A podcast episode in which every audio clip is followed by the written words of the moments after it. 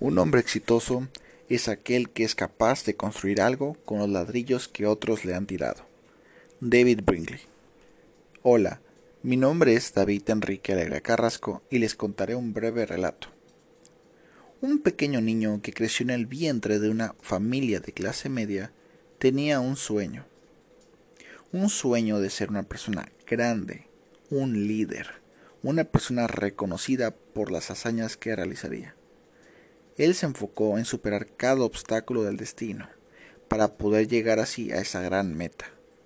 Ese niño, ahora un adulto, se tropezó y se cayó pero nunca se rindió, ya que él tenía esa hambre de ser grande. Y sé que nunca se rendirá, ya que ese niño pequeño soy yo. Sé que mi meta es una meta compartida con su empresa, por lo cual sé que sería un pilar fundamental para ser parte de su equipo. Muchas gracias.